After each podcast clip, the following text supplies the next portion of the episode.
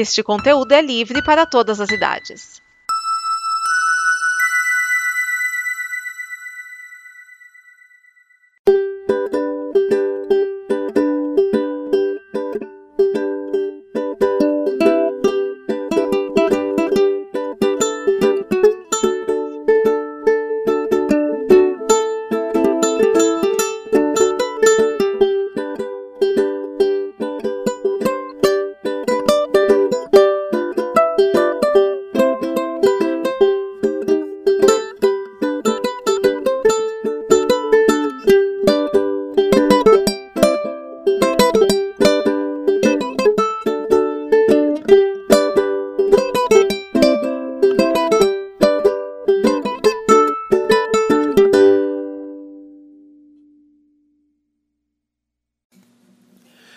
Seja bem-vindo a mais um Catolinerd, o snippet de notícias e curiosidades sobre a vida católica.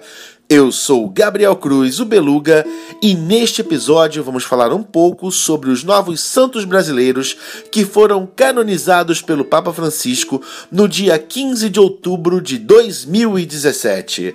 Trata-se dos protomártires das cidades de Cunhal e Uruaçu, no Rio Grande do Norte. E bem, Antes de mais nada, vale explicar o que significa o termo protomártir. Os protomártires são os primeiros ou primeiro mártir oficialmente reconhecido de um determinado país. Isso, é claro, estou falando pelo ponto de vista da igreja. E o que, que significa ser mártir dentro da igreja católica?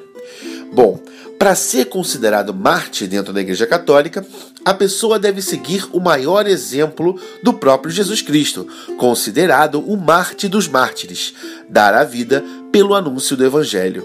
Atenção, não é dar a vida por uma questão política, nem nacionalista e tampouco étnica. O mártir cristão dá sua vida em fidelidade ao Evangelho de Cristo.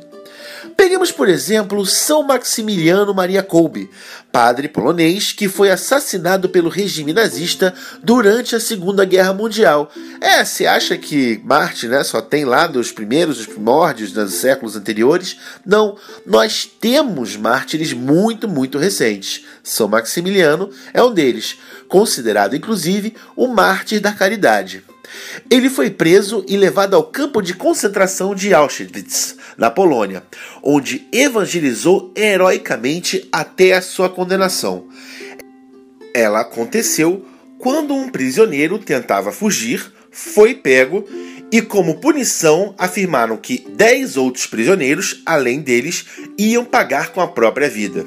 E nessa decisão, um dos presos que iria morrer se desesperou, falando que não tornaria mais a ver a sua família.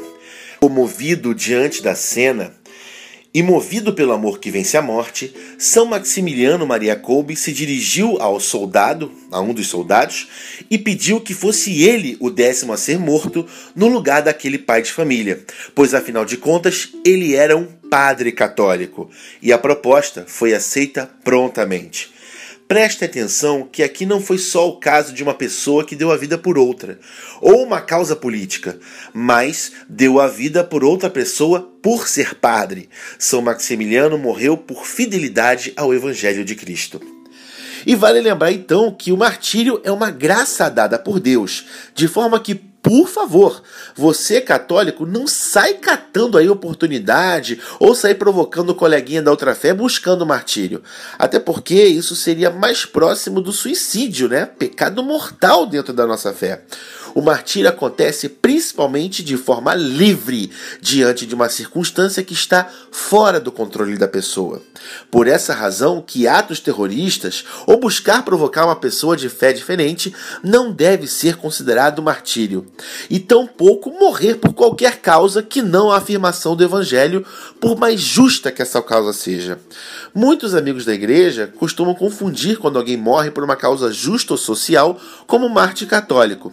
Se não estiver claro que a pessoa morre pela fé que professa, como por exemplo São Maximiliano, que morreu no lugar do prisioneiro, sim, mas principalmente por dizer sou padre católico, não é mártir, ok? E qual é a história dos nossos primeiros santos mártires? A história dos 30 protomártires brasileiros do Rio Grande do Norte remonta à invasão holandesa no Brasil no século XVII, que visava o controle e monopólio da comercialização do açúcar no continente europeu.